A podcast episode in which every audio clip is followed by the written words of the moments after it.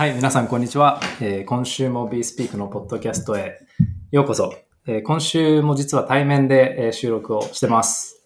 で、今日はあの、まあ、いつも通りのゲストに、えーお越しいただきました。こんにちは。ネットワークゲストコンソメです。よろしくお願いします。お願いします。お願いします。あ、で、コンソメさんからなんか今日、はい。あの素敵なゲストをお招いていただいているということで、はい。紹介してもらってもいいですか？はい。日本のバラジこと、庄司くんです。どうぞ。はい、はい。日本のバラジではないですが、はい。あの、庄司です。よろしくお願いします。よろしくお願いします。ようこそ。何しに来たんですか？呼ばれたから来ました。あそうですか 今日は、はい。あ、じゃあ、そう、今日は、えっと、まあ、先週実は network state について結構ちょっと話したことはあったんですけど、えっと、 network state にめちゃくちゃ詳しい人がいるっていうことで、詳しいというか、まあ、考えを持っている方がいるということで、えっと、庄司さんに来ていただいて、で、 network state についてちょっと教えてもらったり、なんか議論したりしたいなと思ってます。だから、だからこそ日本のバラジってことであってますよね。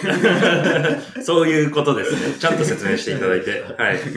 ありがとうございます。肩の荷が降りてる。肩の荷が下りました。で僕もち本当出会ってはい。10分とかなんで、そうですね。人となりが、そうそう、まだわからないところがあるんで、なんか、根掘り葉掘り、ちょっと質問ベースでやっていこうと思うんで、まあちょっと今回長くなるかもしれないんですけど、いよろしくお願いします。よろしくお願いします。じゃあ早速自己紹介してもらってもいいでしょうか？はい。承知です。えっと、庄司って言います。えっと、そうですね、もともと、えっと、インフラ領域のスタートアップをやってて、それこそあの、この前そのロールアップで、あの、オプテオプティミスティックなロールアップと GK ベースのロールアップのハイブリッドみたいなものが出てきたんですけど、なんかそんな感じのことをやりたいなと思ってたんですけど、まあいろいろあって、一旦分けて、今なんでその、えっと、 DeFi、Curve 系の DeFi プロトコル Napier Finance で BD やってたり、あとは、まあ、いくつか、あの、ファンドを手伝いさせてもらってるっていう感じの人間です。もはい。あと、一応あれですね、もともと理系なんですけど、まあ、大学は政治経済系でまあ、バラジの熱烈なファンというよりかは、あの、どっちかといえば、自分の中で、なんですかね、いろいろ考えてきたものとバラジが言ってることがすごいマッチする部分が多いなと思ってて、うん。そういう意味でかなりやっているバラジの方が真似したみたいな。なるほど。だから、先なんですね。庄司君の方が。バレてたかもしれないです。大学の専門領域が、そのネットワーク生徒にすごいこう、近いっ近いですね。ていうことなんですね。なんかそれこそあの、貨幣論っていう領域やってたんですけど、そのまあ、国際政治とか国際経済とか織り交ぜながら、うん。一番コアなテーマは、なんか通貨主権みたいなところですね。その国が。自分たちでお金のあり方、使い方を決める権利。うん。日本だったら金利を上げるとか下げるとうんか、うんで日本が決めれるじゃないですか。うん。それって、こう、表面的にはあるけど、実態ほぼない国とかあったりしてて、う。うんん。そういうのってどうやって決まるんだろうねとか、あとはそもそもお金の価値とか信用ってどこから来るんだろうねとかを、はい。なんかメーカー DAO とか好きそうですね。あー、そうですね。なんか、っていうと、 DeFi 全般すごい好きで、あ MakerDAO もそうですけど、個人的には、 Olympus が社会実験としてすごい面白かったです。絶対好きそう、 Olympus。なるほそうなん。それは通貨主権っていう、その、まあ、庄司君が学んでた学問から見たときにすっごい面白いっていう。そうですね。なんか、あの、オリンパスダオだけ、その、これまで、まあ、ビットコインもイーサリアムも、うん。その、貨幣思想みたいなところで言うと、説明する理論的な枠組みがちょっと違ったりするんですよね。こういう理論だと、ビットコインはうまく説明できるけど、イーサリアムは説明できない。逆だとこっちはイーサリアムはうまく説明できるけど、うんみたいな中で、まあ、他のってなんやかんや、その二つに修練するか、あるいはそもそも、なんかこう、新しい価値を作ってるというよりかは、イーサリアムを担保に、それこそ、あの、イーサをデポジットして、うんてか、うんロックして、それで、あの、それ合成資産作ったみたいな、多いんですけど、うん。オリンパスだけは、そのなんか、いずれともまたちょっと違って、へえ。面白かったですね。すごい。解像度高いですね、じゃあ。もう、いろんななんか、アルトポイントが出てくるわけじゃないですか。はいこういうエコシステムのとか。はい。もうだからか、庄司君から見たら、あ、これはこのタイプそういう。確かに。モデル化し,、ねうんして。カテゴリーしてるわけです。そこの理論的な枠組みはいろいろそうですね。うん頭に入れて。でも、あやってますねの、学んでたってさっき言ってましたけど、はいとは言っても最近ですよね。要はその若いですよね。ああ、そうですね。一応、大学の卒業自体は一応去年なんですよね。ほ最近。おめっちゃー最近。だから、その、それこそ卒論とかは、貨幣思想の立場から、あの、えっと、まあ仮想通貨を解釈するみたいなところで、へえ書いてたりしてて、はい。何文字でも書けますよね。無限に書ける、無限に書けるんですけど、ね、書けば書くほど、ね、ゴミが増えてるだけなんで、いっぱい書いて、それを圧縮してってのをずっと繰り返します。えー、これは無駄とか。そんな、書きすぎ。ダブンみたいな。なるほどね。はいじゃあ、はいそうですね。ありがとうございます。これが、こんな、自己紹介こんなところで大丈夫ですか、じゃあ、早速、あの、あの、アジェンダというか質問をしていこうと思うんですけど、まず、シンプルに、あの、 network state って、な、何ですか？っていう質問。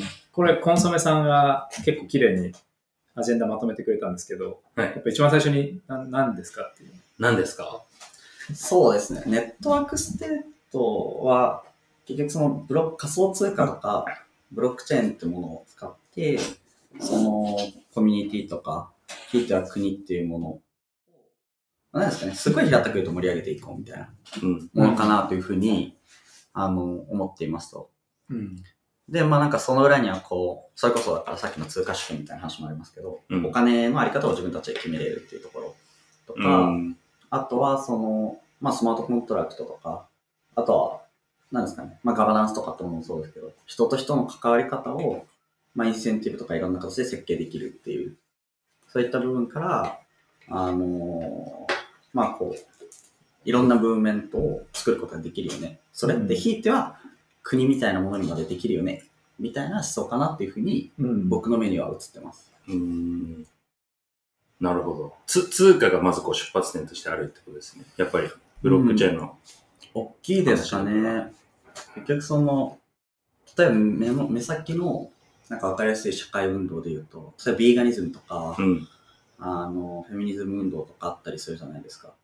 あれで、まあなんかインターネットができて何が良かったかっていうと、それハッシュタグとかでみんなでこう盛り上げることができたじゃないですか。うん。うん。で、ただそこからお金が入ってくると、やっぱり違うのは、その中で存在感がある人に対して、こうスッとお金が飛ばせるようになるし、あれ、あの、要はその、ファイナンスができるってことですよね、ムーブメントとして。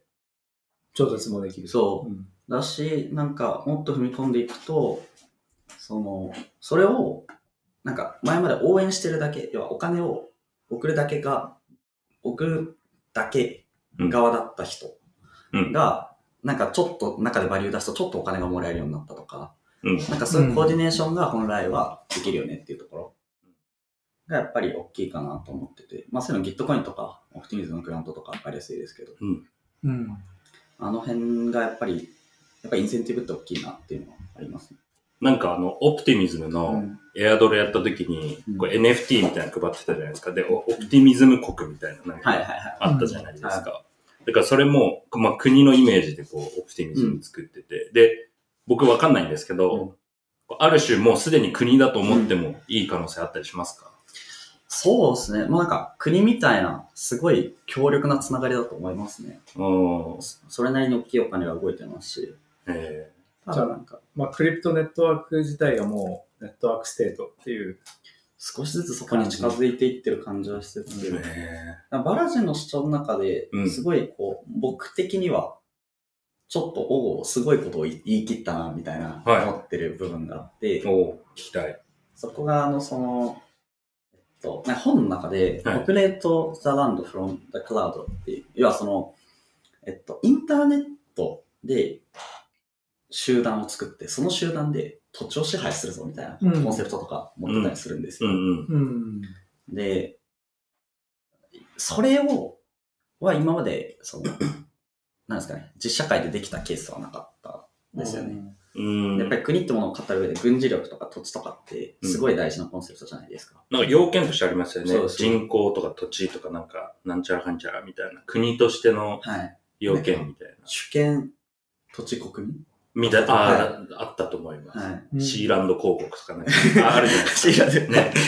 え ーあれ最小限の多分な国の単位みたいな、はい。あるじゃないですか。そうそそれ踏まえようっていう話なんですかね。そのバラジルそうですね。なんかその、ブロックチェーン、もともとそのだから、ブロックチェーンは国を作れるって言い方すると、結構いろんな人が、いやでもなんかリアルに結びついてないじゃんとか、うんこっちないじゃんみたいなうん批判とかあると思うんですけど、バルチが言ってるのって、いやいやと、あの、イーサリアム上でコミュニティがっつり作って、お金集まったら、最後それ土地支配するんだよぐらいのところまで生きてる部分があって、ね。うん今それがどれくらいこう、コアにあるのか、まあ、全然わかり、わからないですけど、うん。ちなみにあの、そこはちょっと特殊かなと。それで言うと、シティダオって知ってます？C だわ、えっと、見た記憶あります？どこだっけな？シティダオって知ってます？はいはい。なんかこう、パーセルでこう買っていくみたいな。あ、買ってるみたいな。うんで、それでもう、一画目は多分去年ぐらいに買われたんですよ。へえ、それはもうリアルの土地をってことリアルの土地を。アメリカのめちゃくちゃ田舎なんですけど、はい何もないんですよ、写真で見ても。はいでも、ここの一区画を買いましたみたいなはい。感じで。はい。で、僕なんか NFT 買ったんで、うんうんその Discord 入ってるんですよ。おーだから僕も一応多分その土地の 一区画持ってるはずなんですよ。はい多分。でもそういうこともできてるわけですよ。なるほどで。これはもう完全に network state の文脈だなとうんうんああ、なるほど。多分バラジも支援してると思います。えあ、そうなんですね。うんビタリックもなんかブログで触れてましたよね。そうそうそう CityDAO へえ、はいそれ知らないです。すごいっすね、コーヒーさん。本当に。市民だしな、 KONG Cash ってなんか、KONG Cash してますけど。もう完全にもうアナーキーな、ななんだろう。ね。あ、で、その観点で言うと、アナーキーではないですよ、僕。違うんですか？はい。多分これ、今日の多分トピックになると思うんですけど、うんはい。 network state 面白いなとか、土地共同で買うの面白いなと思いつつも、うん別になんか、今の体制が嫌だからな参加してるとか、支援してるってわけじゃなくて、そうまあなんか面白いし選択肢としてあれば、将来使いたいなぐらいなああ。別。にさ左翼とかではないってことですね。全然ないですね。もうど、もうハッピーです。げ現状に満足してます。で、でだからそれで言うと、その、次の質問になっちゃうかもしれないんですけど、そのネットワークスの state の人はやっぱりそういう既存の国嫌いだとか、うんそういう感じで、なんかムーブメントが起きてるって感じなんですかね？僕の目には少なくともそう映ってますね。それこそなんか、うん僕が今まで会った人の中で一番熱烈な network state の支援者は、ロシア出身で、ドバイに住んでて、えもうプーチン大嫌いだ。いっぱいいそう、なんか、さ昨今の流れで。そうです、そうでうんす。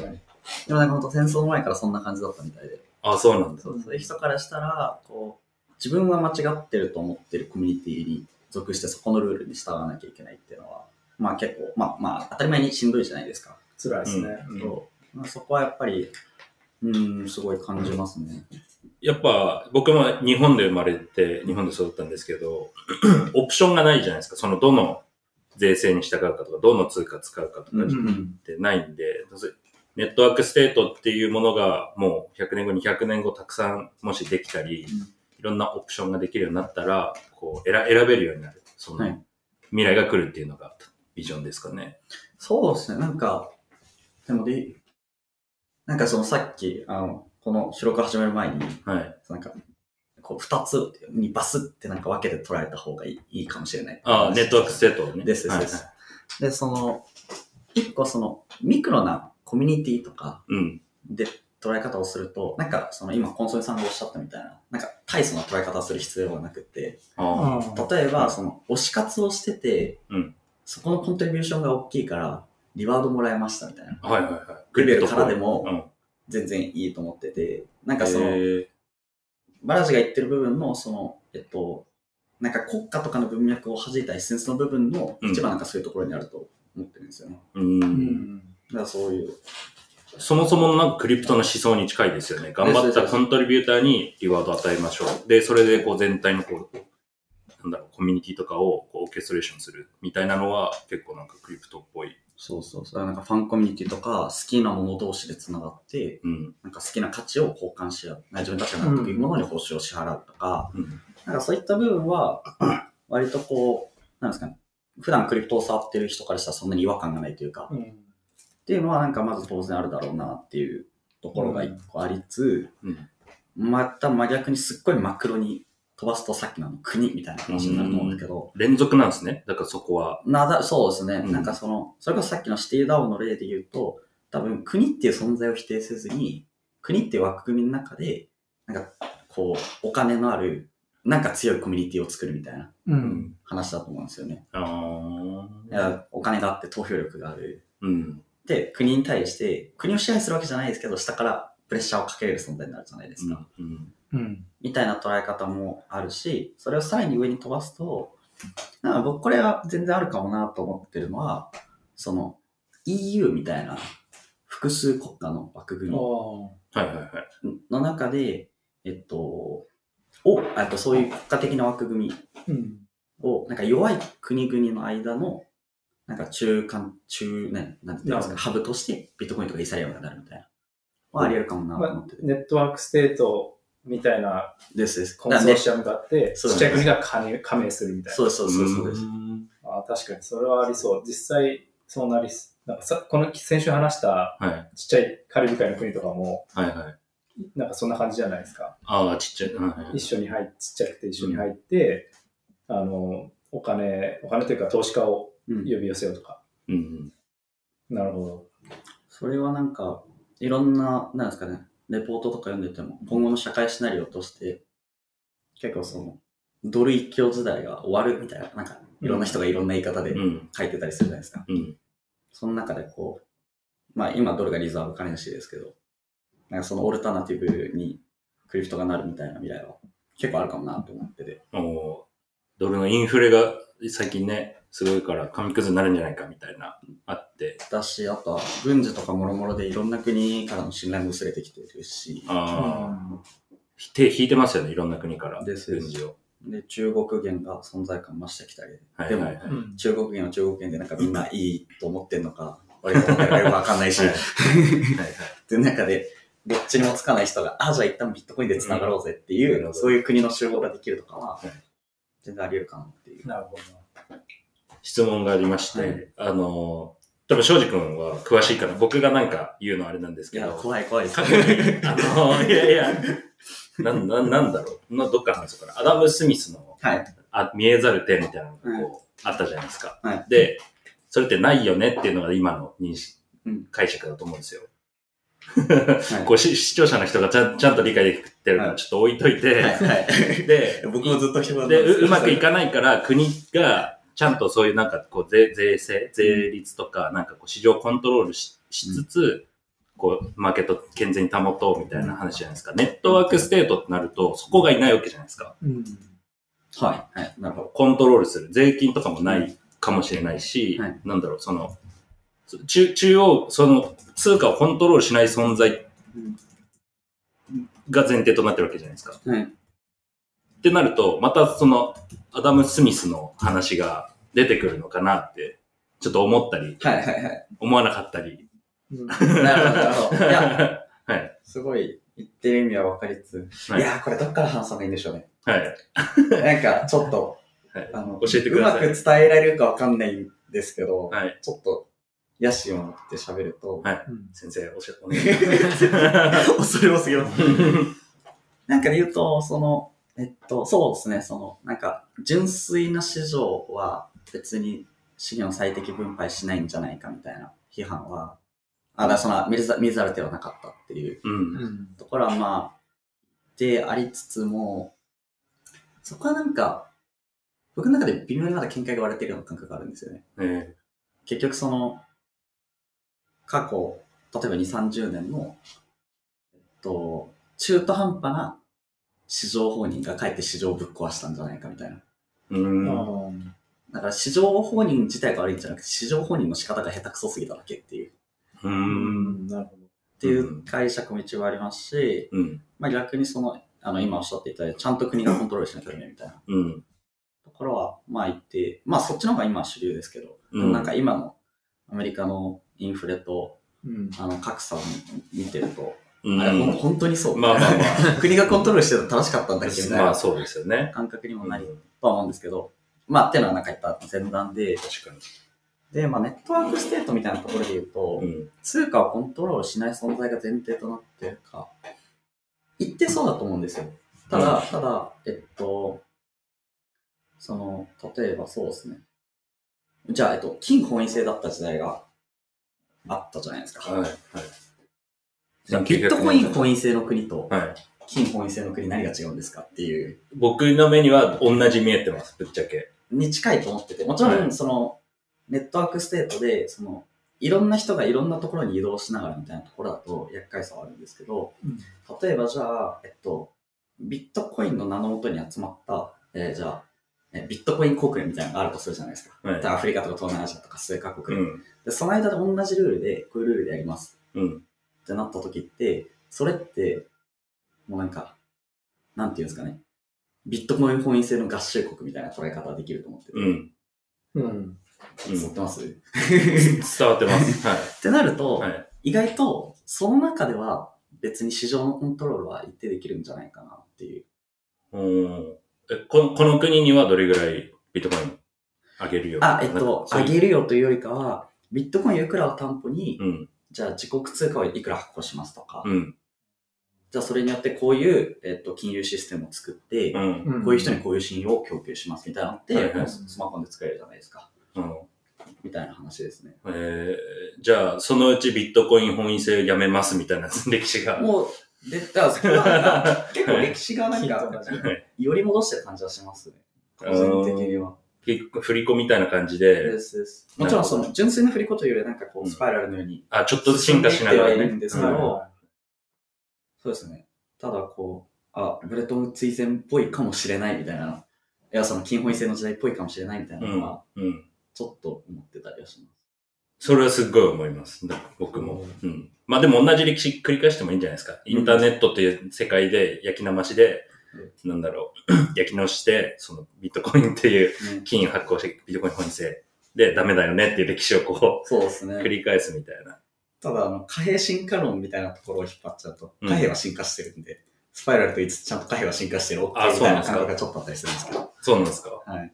えちょっとこの辺は沼なんで。ー、で、まあ、いや、僕好きなんですよね。実はそういう話。はいその、いや、やっぱさっきもあった、なんか、アメリカ、その中央が通貨コントロールしてるけど失敗するじゃないですか。はじゃあどう、最適解ってまずあんのかとか、はいなんか、未来英語うまくいく通貨ってそもそも存在するのかとか、そういうのも結構気になったりしますよね。そのなんか、はい、はい。失敗繰り返すのをずっと未来、なんか英語を続けるのかなって。なんかちょっとうまもううまくいって、でもなんかコントロールし続けてたらなんか失敗して、みたいなの、このサイクルをうんずっと続けるんじゃないかなってちょっと思ったりしてますけど、最適化がないと僕の中では思ってます。そうですね。人うんその、いつの時代も絶対に使える確実なものがあるかって言われると、それはないと思うんですよね。うんっていうのも、その、やっぱり時代に応じて違うじゃないですか。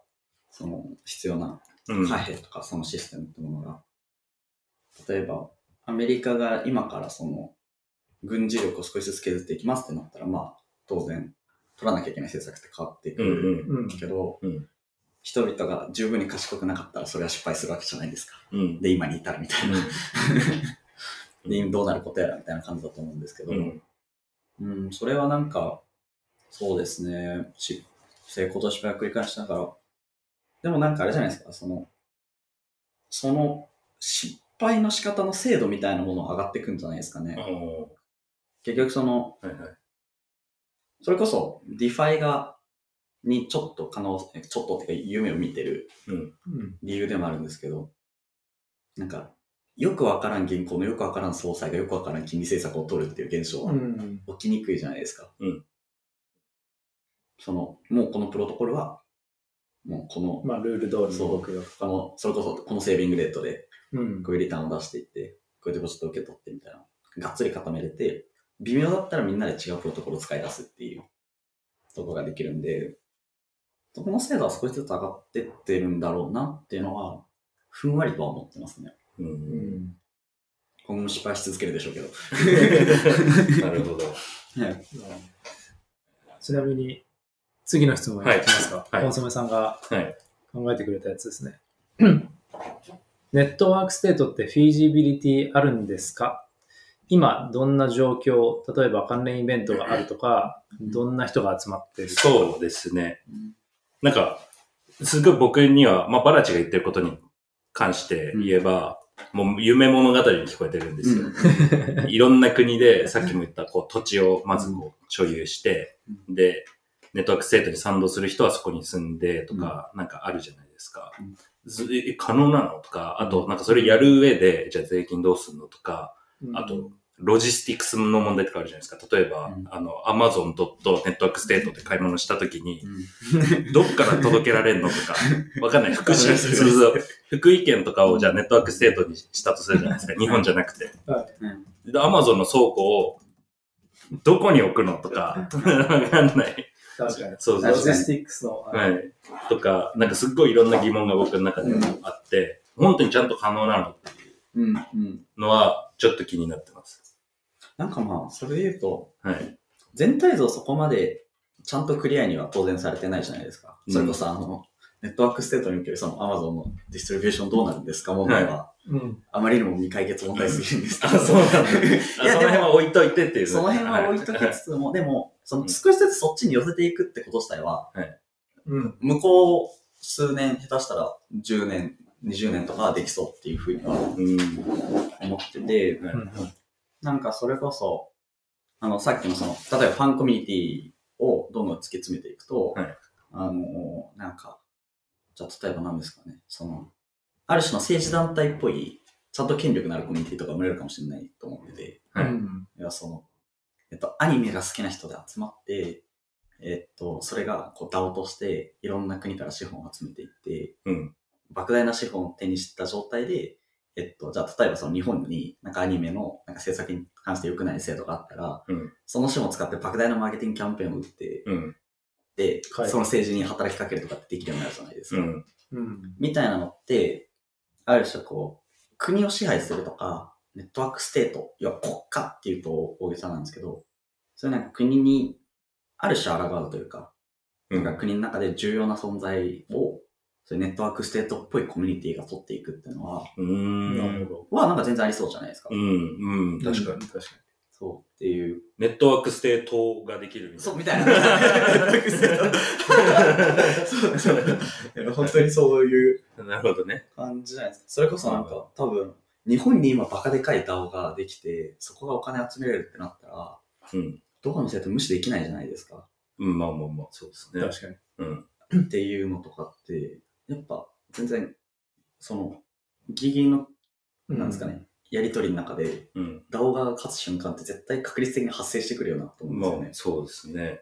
うん。ですですだからねそういうのを積み上げていくと、まあ、少なくともなんか ネットワークステートみたいな未来も全然あり得るでしょうし。そう、っうん。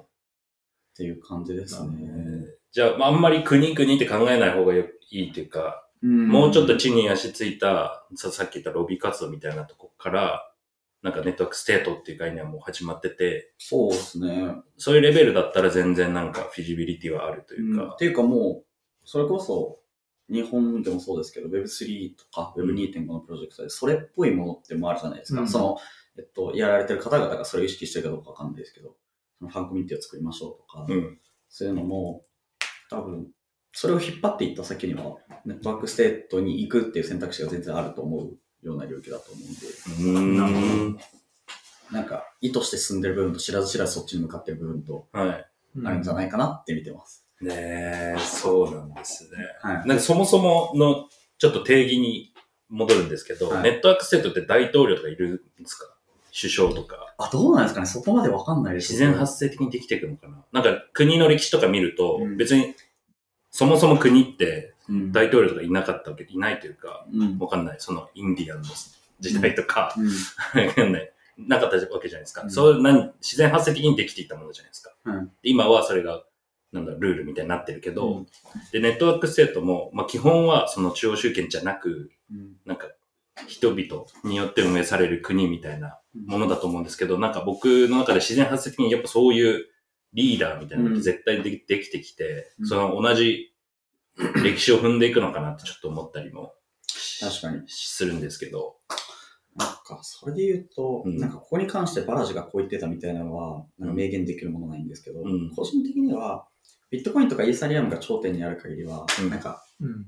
よしなにすればいいのかなと思ってるんですよ。えっと、要は、はいえっと、例えばそれこそ Aave のフォーラムとか見てても、うん。じゃあ、 Gauntlet decentralized されてますかって言われたら、うん。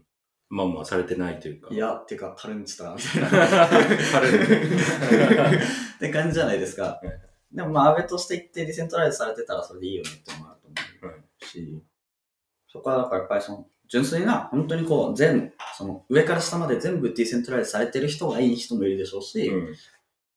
上はディセントライズされてながらも、じゃあ、リーダーはこの人だったら安心するな。自分でいろいろ考えたくないし。だったら、ここにいようみたいな選択もあるでしょうし。なんかそこは、何かの吉名な感じに着地するのかなっていう。まあ、勝手に、うん。まあ、自然に任せてたら、勝手に、そういう、てか、なんか、各々が人によって、うん。中央集権の程度すらも選ぶような感じになる。なるほど。ね。うん。中央集権度を選ぶって感じにはならないでしょうけどね。うん。こういうコミュニティが好きだっていうやり方になるでしょうけど。うんなるほうん。どね。うん。なるほど。いや、今のはいで、さっとコメントだけすると、まあ、そういうリーダーとかが、まあ、出てくるでしょうけど、なるべくいらないようなインフラが多分作られていて、なるほど。ってことになるのかなと想像してます。うん。はい、わかります。うん。なるほど。じゃあ次の質問どんどんいきますね。はい。はい。ちなみにまあもう出てきたと思うんですけど、 Network State がじゃあ結構広まったり普及して実現したらうん、どんなメリットがその僕ら一般人にあるのか、うん。でどんな世界観なのかっていう、うん。こう、聞いてる人がちょっとわかりやすいような、はい、はい。はい具体例、僕の苦手なところですね。具体例はい。まあでもさっき挙げてくれてましたけどね。そうですね、はいあの、あのファンのコミュニティとか。そうですね、なんか日本にいてっていうところだと、やっぱりそのファンコミュニティとか、それこそ推し活してたらお小遣いもらえたとか、あのーあとは何ですかね。まあでもそれがこう、今一番イメージしやすいですかね。うん。うん。これ、これに関してちょっと合ってるかというか、うん。解釈聞きたいんですけど、コンソメさんが先先週言ってたのは、国がなんか SARS 化して、うん。でいろんなサービスをうん。提供して、うんあ、このサービスだったら俺この国に何年属すとか、その間この税金払うとかで、ちょっと SARS っぽくこう選びながらやっていくと。で、そうするとメリットとして、例えばうん、税金の種類を自分で選べるとか、種類っていうのはその税,、税制を選べるとか、えっと、い医療的なものの制度を選べるとか、うん。選べるっていうのはそれあれですよ。国を選べるっていう、はいそういうのは割と分かりやすいかなとうん。思ったんですけど、うん合って、合ってますかというか、その、そう、てかなんか、それに関しては、なんか、多分もうすでに始まってて、そこうの、ん。多分、移住。不便さをブロックチェーン使って解消していってるフェーズみたいななるほど。ど。わかりやすいかなって思います、ね。実際コンソメさんもそうですもんね。ユーザーですもんね。まあそうですね。庄司君もそうでしたけど。あまそうそうドバイ行って。ドバイにいるっていうのは、まあ選べる。でもそうそう現状選択肢がたくさんあるかと言われたら、うんシンガポールも検討してたんですよ。でも、うんこう、要件、ビザの要件がすごい高いか、らに。難しいですよねな。かなかシビアで、オプションがたくさんあるかと言われたら別に、うん現状はそんなにない、うん味。でも Network State とかで、結構簡単にこうんうんう、市民権得られるうんとか、なんかわかんない、ビザ発行されるとか、うんだったら、だったらまあ、そういう世界観がきますよね。その、この、うんここの社会保障がいいから、ここ入るとか。そうそうそうう。ん。それ、本当簡単だったら、本当に使いたいですもん。やっぱりなんか、で、ライフ、ライフステージによって違うじゃないですか。うん教育したい、子供いる間は教育のためにここ行くとか、確かなんか野心のあるうちは SF 行くとか、まあいろいろ多分、うんライフステージによって違うんで、に。うん。えっと、なんか、一強にはならないでしょうし、うん一つの国が。うん。結構ね、需要あると思うんですよ。現実的に。確かに。わかります。なんか、うん。だから僕、その、国家に依存しない ID みたいなものって、すっごい重要なコンセプトだなっていうふうには思ってて。先生、教えてくだいさい。やいやいや、すごい、すごい単純な話で、はい。日本国民で日本の保険証を持ってパスポートを持ってたら、はいぶっちゃけどこに住むにも、本当の最低限の不便をしたら、はいあとはもうなんか、な、何でもできるじゃないですか。何でもサービスを享受できるし、基本的には。日本に住んでたら、日本に住んでて、うん例えばじゃあ東京に住んでる人が、えっと、じゃあ京都に行くとか、全然できえっと、ますね。子育てしたいから兵庫県の明石市に行くとかってうん。できるじゃないですか。うん。これってやっぱりそこの、なんか、まあいろいろ理由はありますし、まあ、一番大きいのはでもやっぱりこう、ID とか CO ってものが管理されてるからできるからだと思うんですよね。なるほど。うん、確かに。うん。だって、例えば、病院の医療データとかトランスファーできないじゃないですか。別の病院日本の、そう、日本の中でもその、はいはい。とかいろいろトランスファーできないものあるんですよ。うんうん。でも、でも ID だけはっていう企画が共通だからっていうこですです。とですね。ID さえあれば、とか、確かにまあ銀行の、まあ口座情報とかも言って、その ID の一部だと思うんですけど。っへえ、あ、そういうことなんだ。て考えたときに、それを国またがって参照するうん、のは現状ないですよね。ないね。ないですね。っていううん。だから、そこがすごい大きい分岐になるのかなって個人的には思ってえーます。そこはブロックチェーンが担って、うんどの国も共通で採用、あさあの参照するようなデータベースがあったら、全然行き来とか。するコスト下がるでしょうね。なるほどね。ていうか、だから、ある意味ワールドコインが見てるのってその辺だったりするのかなって勝手に思ってます。おワールド ID。へえ、ただ網膜捧げてるだけじゃない。で、まあ、いろいろその、あれ、その、ね、あの、賛否いろいろあるのはわかりますけど、はいやっぱ ID って難しいのが、うん。その人であるってことの証明をなんか定期的に確認取ったり、悪いことをした時にペナルティを与えないといけないじゃないですか。うんうんうん。要はあの、例えば僕が人殺したら、いあの牢屋にぶち込まないといけないんですけど、あの、ああ、確かに。で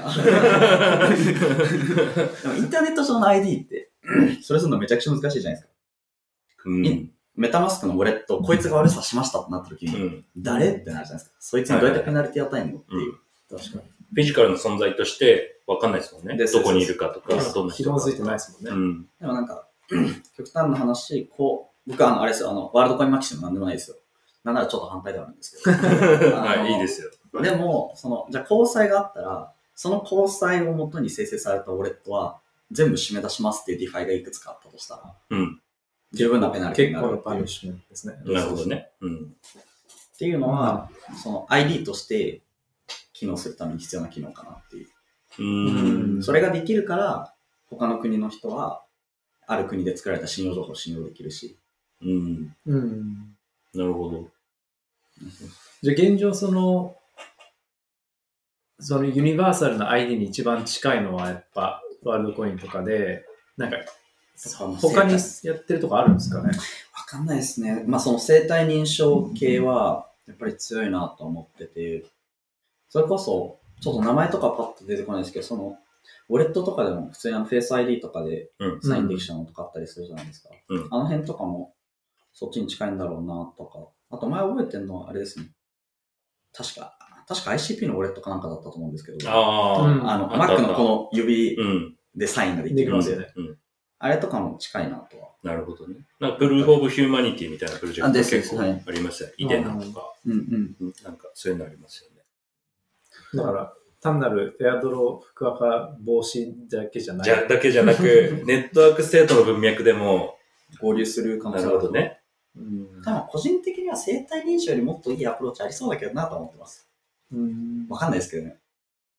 なんとなくですか？あ、で言うと、すっごい抽象的な話になるんで、はい。うんあの、どうしようかね。ここで言うべきかみたいな。あの、難しい。僕は話してもいいんですけど、はい。なんか、聞いてる人こ。混乱だけを。まあ、じゃあ置いてきますか。収録終わったらじゃあ。そうですね。でなんか、で、ちなみに、ちょっとさっきの質問に戻るんですけど、はいこう、 Network State 関連のイベントとかうん。参加してますか？いや、イベントわかんないんですよ。なんかちょいちょい聞きますよ。そうですよ。なんかそれこそ今アムステルダムでやってるとかもうん。話し、あとは Network State 関連って言っていいかわかんないですけど、僕、 ETH 東京、今年会った時の、うん。おえっと、トム・ホーワード会いました？はい？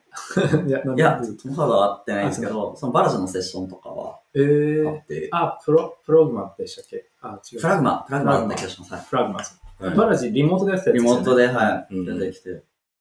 そうですね。だから、その、すっごい詳しいとかじゃないですけど、まあまあ、キャッチアップはカンファレンスに、大きなカンファレンス行くと大体1個ぐらいはセッションがあるってイメージですよね。 Network State。Network State うんそうですね。わかります、わかります。うんあ、だからそうです。なんかそういうところと、メディアとかでいろいろ追っかけてるって感じですね。うーん。なるほどまあだからちゃんとコミュニティというか、こう、共鳴する人たちはちゃんといるんですよね。いますね。すごいいいよね。いや、それこそだから、僕がドバイで会ったロシア人のやつらすごかったですね。ええうん自分はもう、はい国なんてものは信じれないと。うん。すげえ。信じれるのは自分がその時納得がいく政府だけだっていう。うーん。ダメだったらすぐ捨てれるものでなきゃ困るっていう。いやー、すごいな。でもまあ、似たような境遇で育ったらなんかそうなりそうですよね。うんまあ、確かに。うん。本当そうまあ、ですね。命を守るためっていうのもそうね、あるでしうんなんか、趣味とか好みとかの次元じゃないですからね、彼らからしたらうん生きていくょ。ためにみたいな。そうそうそう。うんアルゼンチンの方がビットコイン買うのとかも、うん生きる術一緒ですよね。とか。現状はだから結構その富裕層の人たちとかって、近いなんか国をサースとして見て、うん。どこに住もうみたいなスケールいっぱいオプションある状態ですよね。で、それがこうどんどんどんどん敷居下がっていって、うん。富裕層じゃなくてもう、ん。ね、選べるみたいな、うん。そういう考え方いいああ、どうなんですかね。なんか、直感的にというか、今まで僕がいろいろ考えた中で出てる暫定の結論は、はい。もちろんその、今よりは多分末広がりになると思うんですよ。はい。その、やっぱ、飛行機の移動コストとかも少しずつ下がっていくでしょうし、まあ、うんだだいぶ下がりましたけど、んまあ、ここからそれでも、まあ、科学の進歩に期待して、とか思ったり、それこそその、じゃあ例えば国をまたがる ID ができると、はいその国としてもそこをコントロールするコストは下がっていくんで、例えば入国のビザに払わなきゃいけないお金とかもうん下げれるはずなんですよね。うん。だからその審査の管理とかの手間が減るはずなんで、理論上。はいはい。うん。なんですけど、まあ、とはいえこう全員が全員好きな場所を好き勝手選べてみたいな風になるかって言われると、それはちょっと難しいかなと思いますね。なるほど。そこはね、ちょっと難しいんですけど。うん、じゃあまあまだ夢物語っぽい話には。一定だからやっぱりそこは、うん。まあ、バラジいろんなメディア見てても、やっぱりその、はい資本家、資産家としての振る舞いみたいなはい感じ、そのちょっとレレイダリオっぽいというか、はい資産家としてこういう部分が正しいみたいな視点もあるんで、あのなるほどね。そこはやっぱりこう、うん。いわゆるこう、本当に一般階級というよりかは、なんかそうんの資本家みたいなのを念頭に置いてる感じはどうしてもしちゃいますね。なるほど。なるほど。インド人だからでかいこと言ってるみたいな、そういう感じではないですか。どうなんですかね。コーヒーさんなんかそんなこと言ってた。言って言ってなかったです。言ってたような気もします。なんか、彼はインド人だから、いや、絶対言ってないどでかいこと言ってるだけだみたい僕、な。そんなこと言わないですよ。言わないですか？な言ったとしたら、はい多分、あれじゃないですかね。いや、それは絶対ない。何なんかすごい差別っぽくて嫌。人種差別っぽくて嫌なんですけど、絶対言ってないですね。言ってない。はいすいません。じゃあ僕が、僕が言ったことにして、はい。気のせい。インド人だから、バースでとか言って、それはないんで、皆さん。なるほど。いや、急にぶっこんでくる。びっくりした。いや、なんか、思い出したんですよ。なんか誰かが言ってたなと思って。あいつインド人だから適当言ってるだけだみたいな。なんかで、こう脳に焼き付いてて。失礼しました。政治的なパフォーマンスであえてラディカルめに言うっていうのは、あ、あるじゃないですか。はいトランプもそうですし。うんそれが一応あるでしょうね。う。うんん庄司君はバラジのことは好きなんですか？好きかって言われるとちょっとわかんないですね。嫌いではない。嫌いじゃないです。てか、なんか、わわかるみたいな。かかわいいですよね。なんか顔がかわいい。かわいい。バラジなんかこう、お目目くり。びっくりしますね。いつも笑顔だし。いつも言われてかわいい。バラジかわいいってしてんで見る人。JK ぐらいしかいなくて。JK ぐらい。何このインド人の人かわいい。いや、で、あの、聞いてる人も一回見てみてください。バラジの写真。はい。同じ可愛いですね。バラジかわいいって言ってるポッドキャスト、ここぐらいじゃないですか。毎週バラジ出てきますからね。毎回なんだかんだもう出てきてない方が少ないぐらいの。そんなに毎回出る？んですバラ申し訳ない。なんかもう飽きてるかもしれない。見てるかもしれないけど。いや毎回出るときは、あれですよ。ちょあの、ほんのちょっとだけなんですよ。うん。で、たまたま先週とかは結構出出たんですけど、そうですよね。それ、かけの時とかはあったじゃないですか。はいはいはいビットコイン1ミリ。ああ、はいはいはい。何倍になるみたいな。名前なんだ。あの時とかは取り上げたんですけど、うん。まあ、毎回この時間使ってるわけじゃないです、バラジ。まあまあ、なんか、でも大体毎週投資家のところにバラジがバラジ参加してます。は いバラジめっちゃばらまきするって聞きますからね。そううんそろそろこのポッドキャストバラジに投資してもらおうかな。毎週呼んでるから、スポンサー、スポンサードしてほしい。スポンサーしてください。バラジジャパンファウンデーション。ネットワークステートとして。もういいさん代表だな。そう。じゃあ次の質問いきますか。はい。これ超ライトな簡単な質問なんですけど、コンソメさんとか僕とかは何をしたらいいですか？誰をフォローしたらいいですか？この分野に関して。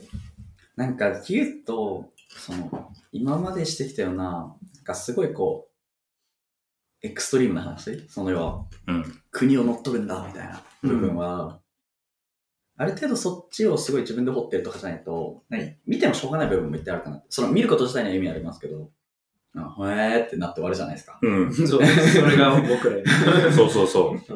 だからなんかその、目先で落ち落ちてる、起きてる事象を拾っていくと、そっちの方向に行っている気はするみたいな感覚が伝わると思うんですよね。うん。どっちかというとなんかそっちをなんか見ながらやっていくのがすごいいいんじゃないかなと思ってて、うんそれこそだから僕この前その鈴木健さんのあの滑らかな社会とその敵の、うんあ聞いたことあります。そう、はいまあなめていき会話みたいなのがあったりするんですけど、そのミートアップとか行ってきたんですけど、どんな話をしてる？うーん、まあそれこそ、今しての話よりかどっちかといえば、例えば、バカリズムだと、各々が価値に感じているものをちゃんと価値として思い付けする。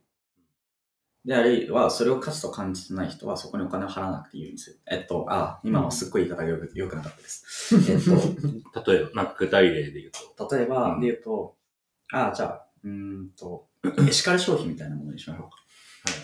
エシカル消費みたいなものをするときに、そのコミュニティにいる人は、エシカルの商品はちゃんと高く買えるようにする。うん。し、そこに価値を感じてない人は、あの、買わないみたいなところを、なんか貨幣を、なんか複雑に組み合わせると、うん。今のその、何円、バスっていう基準じゃなくて、うんいろんな豊かな基準を表現できるんじゃないかみたいな、ダイナミックになるんそう、ですね。話はあったりしてて、うんだからその、それをすっごいシンプルな原型で表現しようとすると、多分 NFT とかが近いんですよね。ああ、そう単純にその、NFT、今極端な言い方をしてますけど、若う干、ん。NFT を持ってないと入れないコミュニティがあるっていうのは、うん NFT にお金を払わないと、そこに価値を感じてないと入れないじゃないですか。で、その NFT に価値があるのないのみたいなのは、なんか世間一般の尺度で測ってもわかんなくって、そのコミュニティが好きな人うん。からしたら価値があるっていう、うん。それだけなんですかそれって、その他の人の価値軸と、いや、世間一般の市場の価値軸と、そのコミュニティにおける市場の価値軸がずれてるってう。いうんうん風に捉えられると思ってて、うん。なんかそういうのをなんかこう細かく細かく積み上げていくと、なんか各々が自分が価値だと思っているものに対して、自分がその分の価値を払えるけど、他の人はそこからうまく、なんですかね、遠ざけられるようなコミュニティが作れるんじゃないのみたいな話を、なんかいろいろやってました。なめ的。なめ海外てき、なめてき会話。うんでもそこをすっごい気になれだと個人的にはそのガウディさんとかうん。のファンコミュニティとかは、とかあとチケミとかもそうですね。あ、ちけみさん。うん。はい。ちけみさんとかも、なんか、それこそあの、あの、いっくんさんとかは、その会にいましたけど、うん。そういうところの、すごい最初のステップをちゃんと作っていってるような風に僕には見えてて。うん。だからそういうのをなんかいろいろ触ってたりすると、ああ、こんな感じかってのが見えてくるんじゃないかなって思ってます。 Network State とは、みたいな。まあ、 Network State とは難しいですね。この場に来て何を言ってるんだって言われてもしょうがないですけど。で、その辺が、じゃあ僕僕らが何したらいいですか？の、そのファーストステップとして、そうですね。なんかそういうのに触れながら、うん。これからの、なんか、経済ってこんな感じになるかもな、みたいなのを肌感覚を取っていくのがいいんじゃないかなと思って。なるほど。まずは学べと。そう。いや、逆に、逆にですよ。うん理論武装したいんだったら、レーダー量とか、読みまくるとか全然いいと思うんですよ。はいはい。それこそ、あの、国家派遣が、どうこれから動いていくのとか。ありましたね。コンソメさん好きなやつですね。ワールドオーダー。ワールドオーダーの、プリンシあープリンシプル。あの、Principle of World Order。いいじゃないですか。え、じゃあ、ウォーラーステインとか好きそうって、リプライしましたよね。ああ、言ったかもい。しんない。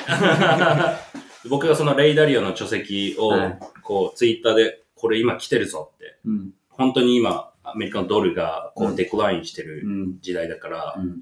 こう、変わるよワールドオーダー変わるよって言ったうん次の日にバラジがツイートしたんですよ、同じこと。いや、だから僕の中でバラシは、はいなんか、レイダリオを、はいなんかクリプトに落とし込んでる感じがして、クリプト版レイダリオですか？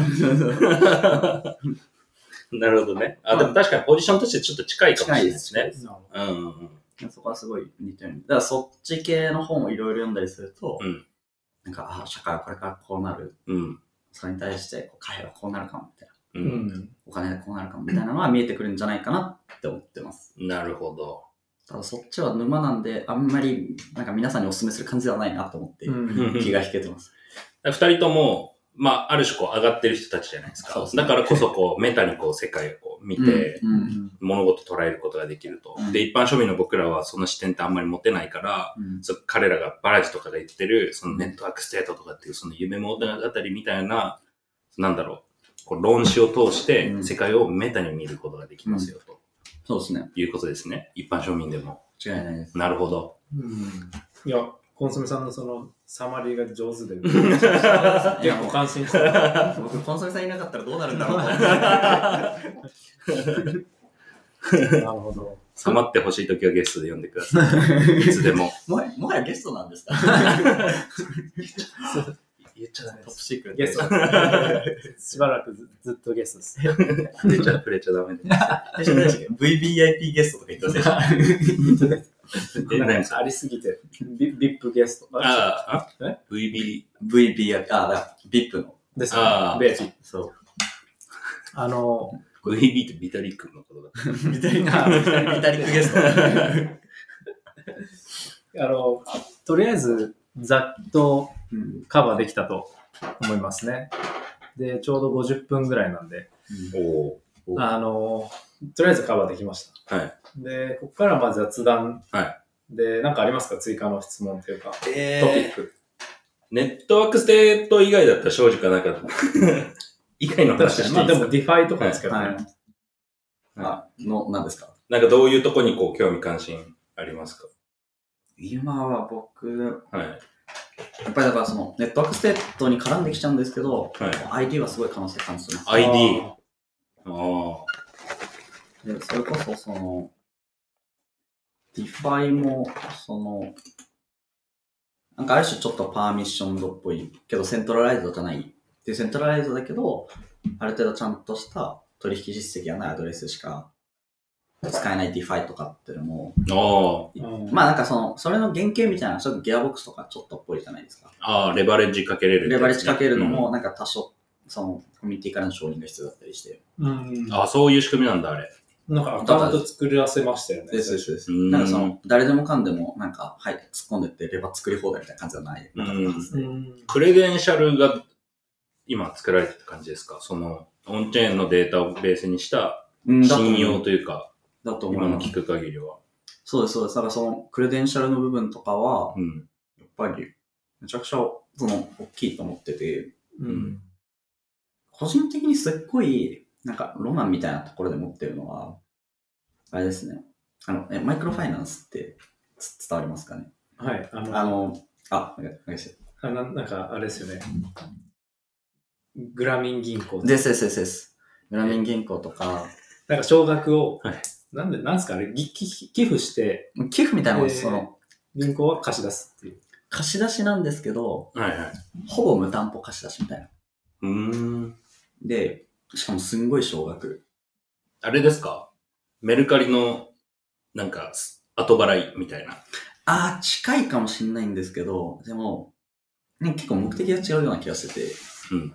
そのマイクロファイナンスとかだと、例えば僕がイメージしやすいのだと、と、あるアフリカのすっごい、えっと、田舎の家で、うーんと、例えば1日の出費額が、もうなんか、もう5ドルで満たないみたいな。うん。で、1日の収入もなんかせいぜい6ドルとか7ドルみたいな。だからもう、日雇いの仕事をす、で稼いだお金をその日使うっていうのをぐるぐるぐるぐるずっとやってた。ただ、例えば、10ドル、20ドルバッて貸してあげたら、まあ、例えば1週間余裕ができるから、それで例えば編み物をして、それをちょっと高単価で売るとかやったりすると、うん少しずつ生活のサイクルが整っていくみたいな。ああ、なるほどね。で、なんかもう少しこう、選択的に生きれるようになるみたいな。のがあったりするんですけど、うんそれが結局その課題として、信用管理をする業者がどうしても必うん。要。で、そこでこう、スケーラビリティの問題があるんですけど、うん。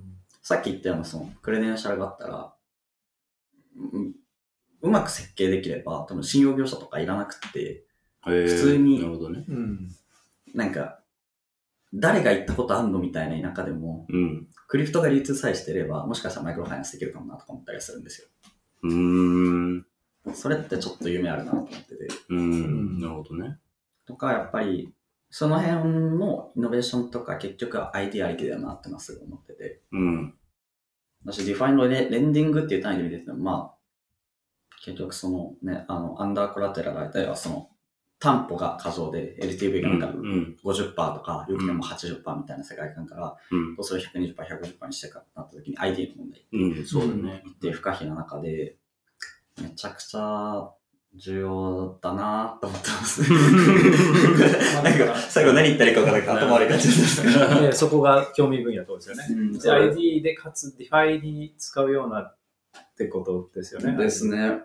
でもただ、それはディファイに限る必要はないと思ってて、それこそあの、それこそあの、ファイとか分かりやすいじゃないですか。その、うん。あれって、あの、ファイ。オンチャインのアクティビティをそうです。ファイってあの、ファイあのファイですね。あのファイあのコンソメ。さんのファイです、あね。のファイです。そのフまさかァイです。あれって、はいクレデンシャルの可視化って会社もできるじゃないですか。ああ、そうですね。うん。うんとかってまあ分かりやすいですよね。うんだからあれでこう、ビジュアル的にある程度、だからそのクレデンシャルを複雑に表現しようか分かんないですけど、例えば、なんかあのファイのランドを見て、可愛かったら、こいつオンチェーンのヒストリーちゃんとしてるなって解釈を一般の人がしてもいいわけじゃないですか。うんうん。すごい雑な例ですけど、じゃあ例えばこの人だったら、えっと、100ドル貸しても、返してくれそうみたいな。ううん。ん。とかって未来って、なくはないかなと思ってる。なるほどね。うん。ありそコンコンソメさんそういうの見越して設計したんですもんね、なんか。う。あ、まあでも、いやいや、でもまね。まあ、ちょっとも考えてましたよ。そういうなんか、だからも、もともと、その、 DeFi とか、そのブロックチェーンの世界って、 credential 作りづらいというか、もう不可能なんじゃないかっていう世界観だったと思うんですよ。うん。うん。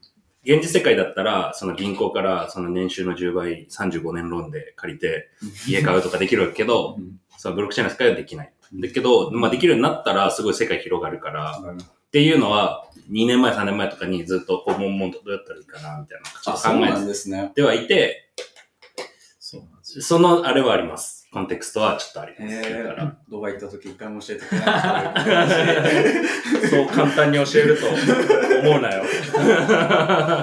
聞かないから。そうそう。聞かないから。結結構深深く考えられてるっていう一応、はい。噂ですね。噂。噂では。噂 後から言ってる可能性ありますよ。そうそうですよ。なんか、合わせてね。なんか。じゃあ僕が勝手にファイをいろいろ勝手に解釈して、小杉さんがリプで、はいあ、そうなんだよねって。そう。そ いや、面白い。う。まだあの58分なんで、コーヒーさんから、じゃここから、あ。はい。うんまあ、 network state 関連で言うと、はいあの先週話したあの市民権簡単に買えるようにするやつ、はいはいはい。あれどう思います？あ僕すごいいいなと思ったんですよ。で、広がってきそうだなと思ったんですけど、でも筋いいと思うか悪いと思うか、聞かせてほしいです。僕、個人的には結構面白いなと思ってるし、可能性は全然あるかなと思ってるんですよね。うん。ただ、えっと、すごく、まあ、あの、野心的すぎる分、本当にその、プロジェクトとして走り続ける部分と、そういうのを国とか行政がちゃんとアダプションしてくれるタイミングが、うん。あちゃんと合流しきるかっていう問題かなと思って。それこそ僕それ、日本でちょっと考えたんですよ。日本、移民取らないと、まあどう考えても成立しない中で、確かに。誰も彼も入れるっていうのは、まあ、なんかうん、あんまりよろしくはないじゃないですか。ってなった時に、例えばその、日本の、なんか日本人が好きなものに寄付してくれてた人のクレデンシャルが溜まってる。例えばそれはアニメの寄付でもいいでしょうし、うん。だったらあ。の、例えば、えっと、入国時の税金がちょっと割引になるとか、うん。なったら、うん。ちょっといいじゃないですか。うん。アニオタいっぱいこう受け入れるってこととですね。か、とか、とか、うんあとそれこそ、ね、IT エンジニアうん。が、うんその、例えば日本のカンファレンスに参加してて、そこのポープ持ってたりとか、うん。うん。なるほどね。うん。とかは全然いいなと思いますね。うん。ただ。それを、国とか行政がどういう手順を踏んだら受け入れてくれるんだろうなみたいなのは、うん、確かに。なん想か、像つかない。僕はと特に想像つかないですね。プロジェクト側だけじゃないってことですもんね。ですです。確かに。あれでも逆に、その、そういうプロジェクトを立てた上で、日本でなんか適当なファンデーションを立てて、その、なんかできないんですかねその、うん入国税を払ってもらった後に、それを後で、あの、キャッシュバックあキャッシュバックするみたいな。そういう、こう、荒技みたいなのは、もしかしたらちょっとあるかもなとか思ったりします。えビザの問題は突破できないんで、それだと。そうですね。ビザって結構本当にうん。課題ですよね。どどの世界うんどの国も。そうなんですか。あ日本だけじゃなくて、それやっぱ大変痛感しますもんね。本当ですかいろんな国に住もうって考えると、まずやっぱビザがハイハイハードルになるんで。うん。そうですね。なるほど。でもなんか国ってさっきのその国とか行政が対応しなきゃいけないって問題、これ多分めちゃくちゃ辛い、その一番の課題だと思うんですけど、なんでかっていうと国って一番最後のそのテクノロジーをうん。に適用するのに一番最後のプレイヤーじゃないですか。うん大体。はいだから、多分すごい時間かかると思いますね。うん。でクリプトもみんながまず使うようになってからじゃないと、国は。多分なかなか対応しないし、うんそのそうですね、組織として、なんていうんですかね、オーガニゼーションとしてうん。一番最後のエンティティって言えばいいですかね。うん。なので、そこは結構課題だなって今話聞いて思いましただなんかそこなんか、見る国のカテゴリーによって全然違うかなと。思ってて、それこそドバイとか、うん。国としてスタートアップやってるからじゃないですか。まあそうね。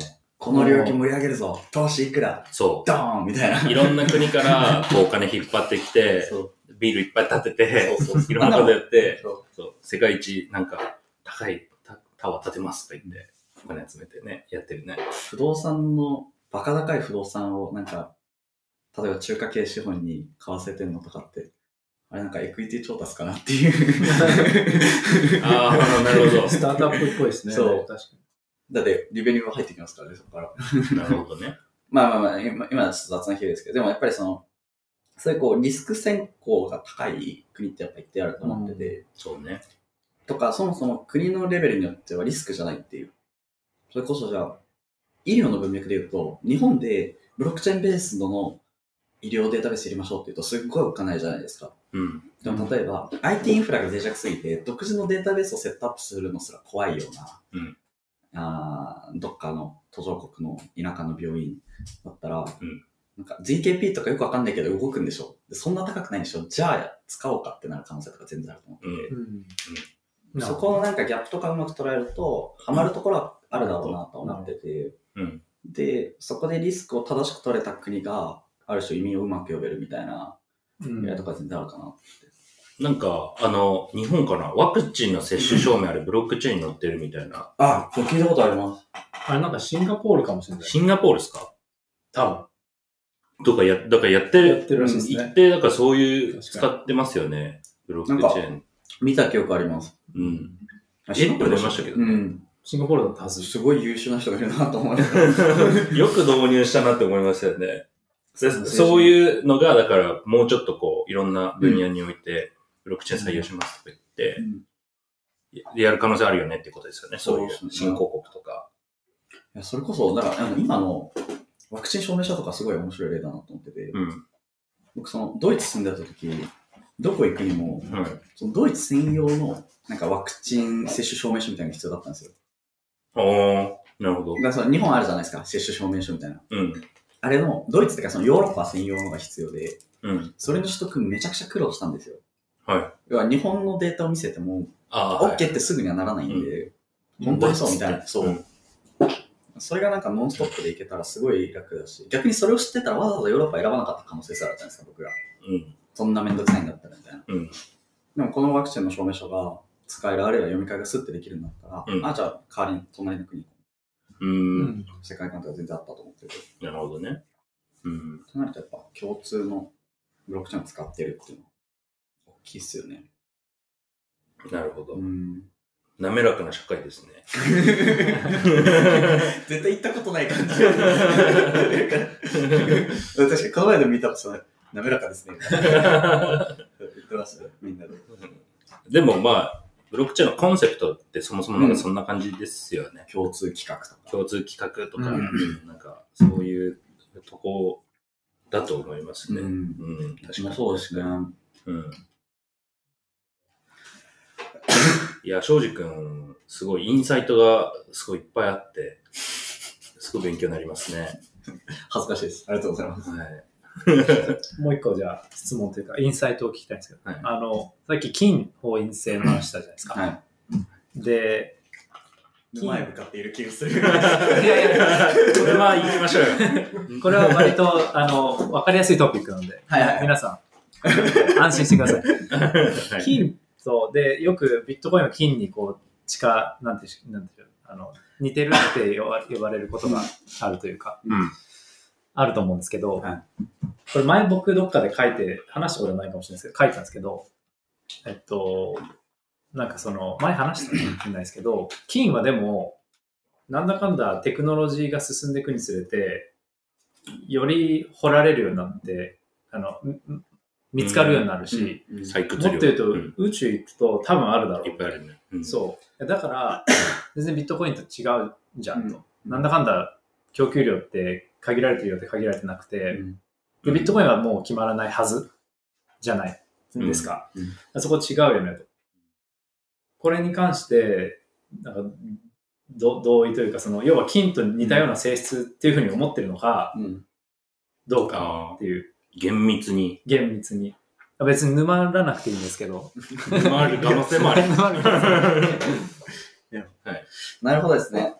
あ、で言うと、うん、そうっす、今その、そう、言ったような、金、うんと、な金と違って、ビットコインは、あの、えっと、その、せい、その、要は、えっと、発行制約があるから、希少性を担保し続けれるっていうの自体は、うん。全然あり得るなと思ってて、うん。その、ただその、だ金が本当にこう、あるのかみたいな、いろんなところにあるのかっていうのはちょっとわかんないんで、僕うん。その、そこはちょっと、あの、なんとも言えないですけど、うん。もしそうだとしたら、その、金よりもビットコインの方が優位な、こう、なんですかね、希少な価値になるっていうのは、まあ、可能性として全然あるなとは思ってるっていうのはありっていうのは前段で、なんかそれで個人的になんか別の全然違う文脈でこう金と、あのービットコインを比較した時に、やっぱりなんか、いや、すごい当たり前の話なんですけど、なんかデジタルかそうじゃないかっていうところの、うなんかん。違いが、すごい大きいと思ってて、その、その、なんか貨幣論で言うと、僕の目から見ると、そのいろんなその理論があるんですけど、一個その商品貨幣論っていうのがあって、これはなんか割と皆さんなんか馴染みのような気がするんですけど、なんか物々交換をしていて、うん。物々交換をするのがめんどくさすぎて、うん。代わりにこの、例えば中間材ですよね。うん。例えば米が行き渡ってる村だったら、米をぶいろんな物々交換の間に挟むようにしたから、うん。結構便利に経済が回るようになって、うんそれをどんどんどんどん進めていったらお金ってものが生まれたみたいな、うん。っていうのが、まあなんか商品貨幣論みたいなうん。理論の枠組みなんですけど、それで金は説明できるんですけど、うんビットコインって全く説明つかないんですよね。個人的には。うん。説明つかないなと思ってて、なんでですか？なんで、なんでかっていうと、単純になんか、いや、その、そういう発生を全くしてないからですね。うんああ、なるほどね。うん。物々交換の中間のものとしての目的で作られてない、そもそも。ビットコインがその、物々交換の間にいついたんですかっていう。うん。まあまあ、そうだよね。うん。そう。っていう、初めから、そうですね。確かにこの辺はやっぱり違うなと思ってて、うん貨幣ではないですよね、性質的には。うん、ビットコインがですか、うん。難しいな な貨幣とアセットは違うじゃないですか。あ通貨とアセット。金と日本円は違うじゃないですか。性質が。わかります、わかります。あえっと、じゃあ、えっと、何をもって違うと言ってます？それをちょっと。何をやばいやばい。論破されち違う違う違う違う違う。それによって、なんかそれが、それに同意するかどうかだったらな。あーそのなんか定義を揃えたいってだけなんですけど。あーえ、でも供給量がうん決まってるのがアセット。うんなんて言ったら、コントロールできないのが。あ、なるほどなるほどで対して、えっと、日本円はコントロールできる。うん。かなわかんないですけど。まあでもなんか言いたいことはわかるような気がしますけど。うん。でそうですね。ビットコインは全然コントロールは効かないですけど、貨幣通貨ではないとは思い。ただそこもなんか結構、僕の中ではそのパキって線が引けてるわけじゃなくて、うん。例えば、その日本はまだそれなりにこう軍事力とか警察が安定してるからいいですけど、うん。他の国で、なんか持ってる US ドル分しか自国通貨発行できない国みたいなのもあったりうん。するわけじゃないですか、言って。だから単純にその、じに日本はある程度円をばらまいても信用がありますけど、その、すっごいボロボロの、じゃあそれこそじゃあアルゼンチン政府が通貨ばらまいても信用がないから落ちちゃうわけじゃないですかう、ん価格が。だから持ってる分しか発行できないんだったら、それって金とかと法定通貨ってあんま変わんないじゃないですか。言ってるの伝えますコントロール。言う言うたら通貨主権がないんで。うん。金を持って、金だけで経済を回してるときと、金を担保に、えっと、う自国通貨を発行しているが、信用創造してない。要は、増やしてないっう。うんん。てなったら、それって、まあいろいろ細かい違いあるけど、大きく見たら同じ事象だよねって思ってたりしてて、うん。あんまり僕の中で綺麗に線引けないんですよね。うん。いいですか？ちなみに、そのビットコインの white paper とか、その、うんあるじゃないですか、はい paper。はい今ちょっと開いたんですけど、はい。まあ、これ有名な話ですけど、ビットコインって、その、 peer-to-peer、うんうん。 electric、electronic、cash って書いてあるんですよ。うん。現金。現金なんですよ。通貨って書いてるんですか？で、 white paper で現金って、キャッシュって通貨なんですか？キャッシュ。まあなんか、キャッシュ通貨っていうとマネーって感じじゃないですか。そうですね僕もよくわかってないですけど、キャッシュだから、何なのかなと思って。でも、アセットとも書いてないし、うん。まあ、だから元は、その、はキャッシュとして、論文は提案されてるっていう。るほなんでキャッシュなんですか、ね、じゃあ、決済目的っててこと？マネーなのか、まあでもえ論文これ、こはの論文書いた人は多分頭キャ悪いッシュシステム。尖ってるな、そ。そうか、まあそうです未来見え見えてない。見え見えてない いやいや、でもキャッシュ、キャッシュなんですね。キャッシそうなんですキャッシュシステムとして論文最初に出されてまあもちろん中本さんから、中本さんから、サービス中本 確かに。ホワイトペーパーのエッセンス、まあ、取り方、触ると思いますけど、基本やっぱりその、第三者を介さずにトランスファーができるっていう、うん。うん。いや、トランスファーじゃないですか。うん。やっぱりそこは、現金なんだろうなっていうう。ん。現金っていうかその、えっと、お金お金。交換するものなんだろうなっていうのは思いますけど。うん貨幣の歴史的にも、なんか僕が聞いたのは、最初その金うん。使ってこう、きまあキャッシュとしての金うん。でやり取りしてて、で、こう、アダ、アダム・スミスじゃない、なんだっけ。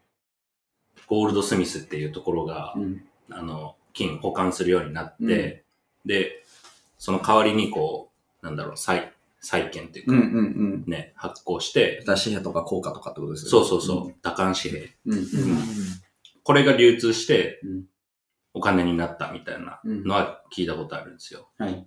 で、誰も金引き出さんやんってなって、いっぱいその、うん。打漢紙幣すりまくって、うん。信用創造うん。が行われましたみたいなのはがうん聞いたことがあって、はいその歴史をが正しいとしたら、うん。ビットコインはそのただこう、アセットとしてあって、その多漢紙幣がどっかのタイミングでこ生まれるう、。コングキャッシュみたいなやつが発行されて、それはなんか僕はキャッシュって言っていいかなってちょっと思ったりはうんするんですけど、それだから今の、要は、えっと、さっきのビットコイン本位制みたいな話。そうビットコイン本位制みたいな。あちなみにまだないですよね、そういうのって。事例として。ビットコイン本位制は、そうですね。エルサルバドルもだってビットコイン生でですね。そうです。ね。うん。ただのリーガルだからその国のリザーブにどれくらいビットコイン持ってるかっていうのが国家予算になるみたいな。うん。あ、でも、バラージはもうそれなるって言ってましたよ。え要はその、そういう予想してましたよ。まあでも、だから僕それはそうだと思ってて、ただ、ドル崩壊まではみんなそうは思わない。まあ、そうですね。なるほどね。それドルが崩壊した時にみんな、なるほどそれバラージもそんなようなことしてましたよ。あれやっぱ日本のバラジだ。あれやっぱ日そう。でで、まあで、いろんな最初はちっちゃい国がリザーブとしてビットコイン取るようになって、インドがそのビットコインのリザーブにした時点で、はいもう1 million いくって言ってまし あなるほど。そこからもう世界は変わるみたいな。あーじゃあインドがビットコイン採用するかしないかで、結構世界が違う。なんかやっぱバラジにインド人だから言ってる。いや、でも、僕、インドマキシでもなんでもないですけど、はい。すごいわかる節があって。い やっぱり私が。や、違うんですよ、違うんですよ。違うんですよ。えっと、バラジがこれに関して何て言えるかも何も知らないです。はい。ただ、僕が思ってたのは、その要は、アメリカドル派遣に対して今抵抗してるのが、まあ中国圏で、ヨーロッパ抵抗勢力になろうとしてるがあまりにも弱すぎるっていう現状がある中で、一番その根底にある重要な要素って、まあ地政学、要はその、うんてか土地みたいなところもそうですけど、まああと人口動態もめちゃくちゃ重要ですよね。うーん。ってなった時に、インドはどう考えても人口動態的に利が、部がありすぎるんですよ。うん。多いですもんね。で、中国は向こう10年とかで人口が頭打つんで、うーん。そのこれ、この先も強くなり続ける中国みたいなのは、うん。結構言って難しいのかなって思ってるんですよ。なるほど。ってなると、うん。やっぱ同じこと言ってる。中ななんでなんで？いや、ごめんなさい。なんかそうなんだ。途中いやいや全然全然で。全然続けて、続けてはい、続けて。だからその中国がアメリカドルから覇権を奪い切るってシナリオはちょっと想像しにくくうーん。インドの方がまだ可能い性あるや、。じゃなくて、はいなんか世界だから分裂する感じがするんですよね。お要は、中国配下にある国と、アメリカ配下にある国と、うんその他みたいな一旦くくり方しますね。うん。で、多極化した、うん。まあ、冷戦とは違いますけど、なんかそういうこう、緊張状態がしばらく続くように思ってて。ってなった時に中国でもアメリカでもなくて、かつ中国にもアメリカにも、なんかいい感じに中指立てれる強い国って、うんインドじゃないですか。いや、他に、他にあるなら教えてほしいんですけど、僕他わかんなくて。まあ、ポテンシャルはそうですよね。です、です、です。うっん。確かていう感覚ですね。に。え、そこがビットコイン採用する可能性が最も高い。っていうよりかは、したら、インパクトがめちゃくちゃ大きい。それこそだから、うん network state 国連の長になり得ますよね、インドは。お今の文ー脈で言えば。なるほどい。や、本当同じようなこと言ってる。えーそうだそうそうだツイートもありますから、後で見せますけど。なんかやらせみたいになってきた。まあインドは、なんか、 decentralized にはい地理的に分散し、ネットワークを形成してメタ的に。はい。で、今後の、昔はアメリカ対ロシアとかでやってきたけど、今後は、 centralized な China VS decentralized な Indian networkみたいなこと言ってるんですよ。ええ結構近いじゃないですか。はい近いですね。恥ずかしくなってきた。すごい、やっぱ、いた子のようにバラジの言葉を。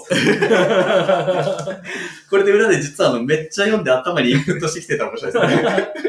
そんなことはないと思うんですね。自然と重なってるみたいなこと言ってだからやっぱりその、あれですよね、収録前にもお話ししましたけど、ある程度そのバラジの思想は、なんか思想的に必然性を感じるというか、うん。うんすご。い、なんかその、いわゆる経済思想とかやってないとすごいユニークに見えますけど、はいアナーキズムとか掘ってると、まあそういう着地あり得るよね、みたいな。インドですか、じゃあ、これからは。いや、だから中東インドがどうなるか次第な気がします、僕。あ中東インドの関係性、今、なんか、イスラエル、ガザの問題もあってちょっと難しくなってるじゃないですか。あ。うん。で、あそこが手組んだら、もう止まらないなと思うんですよ。うん。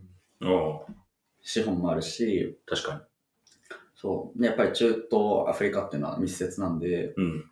中国がそのすっごい全部すっ飛ばしてアフリカに大量に投資してますけど、うん。中東が本気でアフリカ見出したら、もしかしたらそこの、なんだろうな、アフリカをある意味こう、どの地域が取るのかみたいなところにおいて、中国が。支配し続けるみたいな構造難しくなるのかなと思ってうて、ん。なるほどね。みたいな漠然とは思ったりしますけど、まあだからそうインド、中東が組んだら、それこそめちゃくちゃ強いなと思ってて、うん。まあ、対抗勢力になり得るってことですよね、アメリカ、中国の。ですですですです。うん。ただまあ中東も中東で今、割れに割れてるじゃないですか。はい。ガザのパレスチナ、イスラエルの問題で。うん。だから、ちょっと、中東は特にわからないですね、今全く。ちなみに、その、クリプトにことに関して言うと、やっぱインド、インド人とか多くないですか？めっちゃ多いっすよね。なんえ、かドバイって思いません？ああ、確かに。そう、ドバイも多分いっぱいいるし、この前シンガポールちょっと行った時も、シンガポールなんですけど、インドの人いっぱいいうんて、で、えすでに活躍してるプロジェクトもやっぱポリゴンとかもインド、ポリゴンでしょ、ポリゴンで他にもいっぱいあるんですけど、はいファウンダーが多いんですよね。確かに投資家っていうよりは。うん。でそれが今後伸びると思うんですよね。なんか、すごいよなと思って。なるほど。いわゆるその、クリプトの調達がティア1とか言ったりするじゃないですか。うん。まあその US 系のティア1のインナーはあって、中華系も言ってありつつ、うんなんか、インドっぽいティア1のインナーサークルっぽい感じあるの、あるある。ねちょちょっと思いません？ああー、そうか。なるほど、らサンディープが突っ込んだら、うんティア1 VC 無視できなくなるじゃないですか。極端な話。まあまあまあ。そうね。うん。だからそこってやっぱ明らかにこう、少なくともね、あの、クリプト内の politics においてはこう突っ込んできてるものがあるっていう。うんそうか。クリプトもそれ起きてんのか。そうです。いや、なんか、既存テックでもそうじゃないですか。 GAFA とか。ああ、確かに。まあ確かに確かに。じゃあ、既存テックとかまさに完全にもう、インド人のもだってヘッドじゃないですか。CEO が大体インド人。うんピチャイと誰でしたっけ？あと、な名前全然出てこない。名前出てこないけど、ピチャイしか出てこないけど、アドビとかもそうだし、ああ、確かに。かすごいなって言われる、マイクロソフトも、すごいなって言われる IT 系の CEO って、まあまあ、8割9割ぐらいインド人なんじゃないかぐらいの感じしますよね。やばい、こしかもエンジニアも多いですからね。うん数学とか強いから、う、ね。すごいっすね。クリプトもそっか。言われてみれば。うんあれ、数の暴力でそうなってるってわけじゃなくて、普通に優秀なんですか？そうか、どっちもカルチャーとしてそういうファウンダーになろうみたいな。あ、でも、カースト制度とかあるんですかね？こう、なんかなり、成り上がろうみたいな。カースト制度の文脈わかんないですけど、うん基本それ以外に関しては、なんか全部そうだと思ってて、うん。単純に数が多ければ確率的に優秀な人も出てくるし、うん。その中で自国内の競争が激しすぎて、自国外に出て、なんだ自分の国より緩いじゃんっつって、うんその国を圧倒的に支配してのし上がっていく人もいるでしょうし、うん。自国内の人口が多くて、競争環境が激しいと、当然平均的に優秀な層の厚みは 膨らむじゃないですか。うん。っていう。かカルチャーが、だからそういう感じなんですかね競争がすごい激しい。カルチャーどうなんですかね。でも、わかんないですけど、それこそ僕インド行ったことないんで、わかんないですけど、話聞く限りだと、どうなんだろうな。いや、地域差大きすぎるんで、ちょっとなんとも言えないですね。なんかすごいサンプル少ないですけど、僕の個人的な体験からすると、カルチャーは多分あって、へーその、なんていうか、仕事のやり方としてみんなアグレッシブというか、あ、それはめっちゃ思いますす。ごい向上心あるしうん、強気に来るし、いうん。や全然悪い意味じゃないですよ、いい意味で。う。うんん。あの、プロフェッショナリズムともちょっと違うんですけど、なんていうか、うんなんか、勝ってやろうっていううん。強い気持ちを感じますね。ねえ。ガガッツを感じます。ガッツを感じますかそうですね、なんかその、ガッツきの度合いが、他の国の人と比べ物じゃないくらいガッツくっていう。あ、そうなんだ。それこそミートアップとか行っても、うん。インド出身の方のセールスって、うん。うん。それこそミートアップ行くと、そのセール、BD とかセールス側が、こう、いろんな人に話しながらこう案件を取ろうとするじゃないですか。うん。インドじゃなくて打数違う感じするんですよね。そうそう。んノンストップでガンガンガンガン行きまくってて、あー大したアジア系、そのそれ以外のアジア系とか、ヨーロッパ系とかって、なんかちょっと疲れちゃったねみたいな、うんで、ちょっとお茶してたりとかするんですけど、うん。あの気合は全然違うなと思いますね。もねそうえ。ちろんみんながみんなじゃないと思うんですよ。うんそれ違うと思いますし。でも傾向として、うんまあ、インドの系の人は、その部屋の中で一番がっついてて、うんすげえハードにやってるやつ誰かって言われたら、まあ、あ、またインド人か、みたいな。ええ あ、そう。感じるときありますね。はい。えーその代表がバラジ。まだがっついてるんですかね。今日のポッドキャストはインド人についてとかにした方がいい。ちょっとタイトルインド人にしようかな。でいい、いい意味でね、取り上げてるんで。そうです全然。はい。本当すごいですよね。いいと思います。はいうん。まさかインドの話をたくさんするとは思わなかったけど、とりあえず1時間20分になりましたね。おうあ、こんなところでラップアップしますかね。そうですね。はい今度チャイパーティーやりましょう。3人で。チャイパはい。ー。美味しいチャイ飲みたいですね。じゃあ、なんか、コンソメさん、最後に一言ありますか？えーなあありません。大丈夫ですか？なかった。じゃあ、庄司さん、えっと、なんかその、聞いてる人が庄司さんって誰って思うと思うんで、うんなんか、ここ行けば見えるよ、会えるよとか、これ、このサイト見てねとか、なんかありますか？ツイッターでも何でも。基本僕、そうですね、ツイッター見ていただけるとありがたいなと思ってるのと、あと一応あれです、えっと、それこそイスタンブールで、あの、ネイピアファイナンスの人として、あの、うんありがたいことに登壇させていただきた機会をいただいたので、そこであの、どんな顔かちょっと見れるかもしれないです。ツイッターの、えっと、ハンドルは、アットマーク、庄司、アンダーバ LW。ー、LW。ですですです。これ何の LW? 僕あの、えっと、く黒田女水官兵衛が大好きで、水が如く、軍師、官兵衛ですか？軍師官兵衛です。はい水ごとく。そう、like water です。の LW です。なるほど。ちなみに僕、メールアドレス系とか、はい。結構そういうニュアンスでいろいろあ、入れてるんです。よ。ええー、ー、なるほど。そうですですアンダースコアバラジではない。ですね。バラジンジャパン。日本のバラジ。庄司バラジ。付き合ってるからのような、ね。確かに、昔のメアドとかそうでしたか？付き合ってる人アンダースコアで繋いで。その感じ？僕それ知らないです。世代違い。世代違う。いや、いや、昔のメアド、こう、自分の名前と付き合ってる人こう並べて、ー、アットマーク、みたいな。いや、わかりますけど、わかりますけど、わかりますけどわかんないです。ガラケー世代ですよ。ガラケー世ガラケー代。世代の。僕も中学生時代からあの LINE 使って。